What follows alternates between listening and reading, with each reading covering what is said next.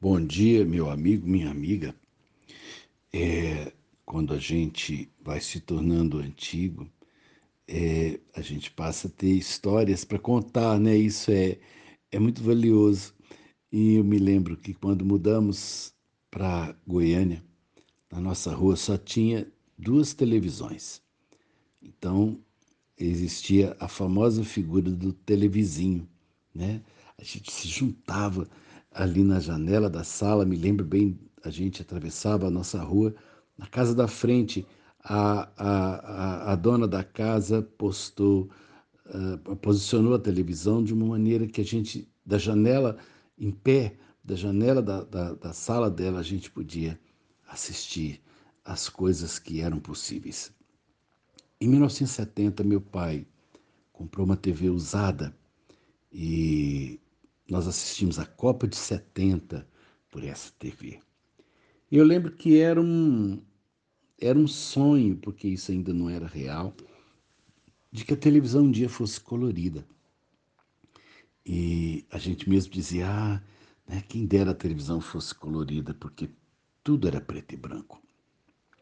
E eu me lembro então que havia para vender uma tela que a gente colocava na frente da TV e a a, a, a tela tinha faixas é, coloridas. Né? Ela tinha azul, tinha verde, tinha vermelho é, e amarelo. E você colocava aquela faixa na frente da TV e assim você via uma imagem colorida, mas, por exemplo, se o personagem saísse da esquerda para a direita, ele ia mudando de cor, porque ele, na verdade, continuava preto e branco. Aquilo era só uma ilusão. Quem comprava aquela tela comprava uma ilusão.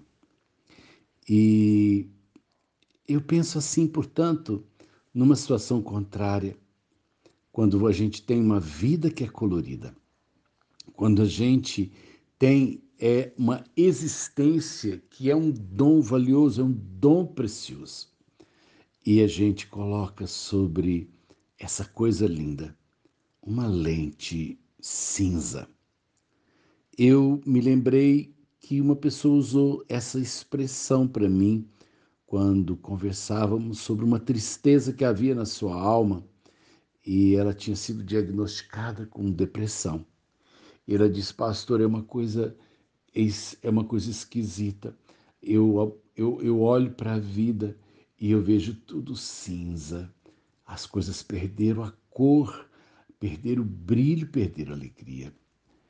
E eu penso então que, na verdade, é do outro lado da lente, a vida continuava normal.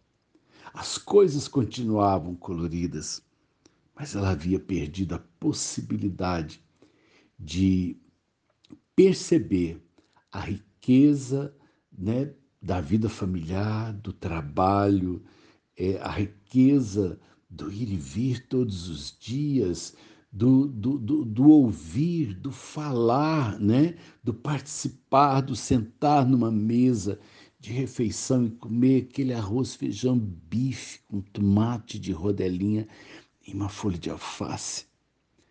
É a vida, ela é colorida, mas a gente pode perder a, a, a, a possibilidade quando essa lente cinza nos tira a visão da alegria da vida.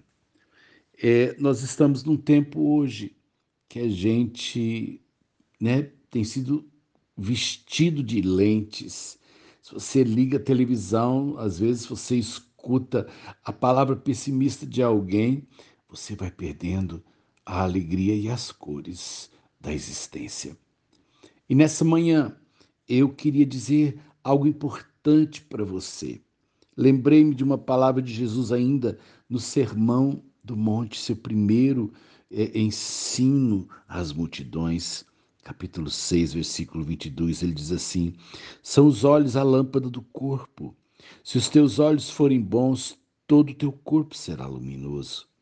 Se, porém, os teus olhos forem maus, todo o seu corpo estará em trevas. Portanto, caso a luz que haja em ti sejam trevas, grandes trevas serão. Jesus falou que é o seu olhar que ilumina seu corpo.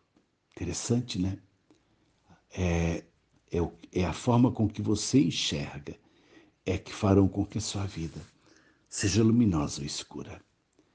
Nessa manhã, ao sair de casa, olhe a vida com todas as cores que ela tem. Agradeça a Deus por você estar nela e por esse dia ser um dia a ser vivido e aproveitado. Coloque luz nos seus olhos e tire toda a lente cinza e não aceite nada do que não seja verdade para colorir seus dias, tá bom? Sérgio de Oliveira Campos, pastor da Igreja Metodista Goiânia Leste, Graça e Paz.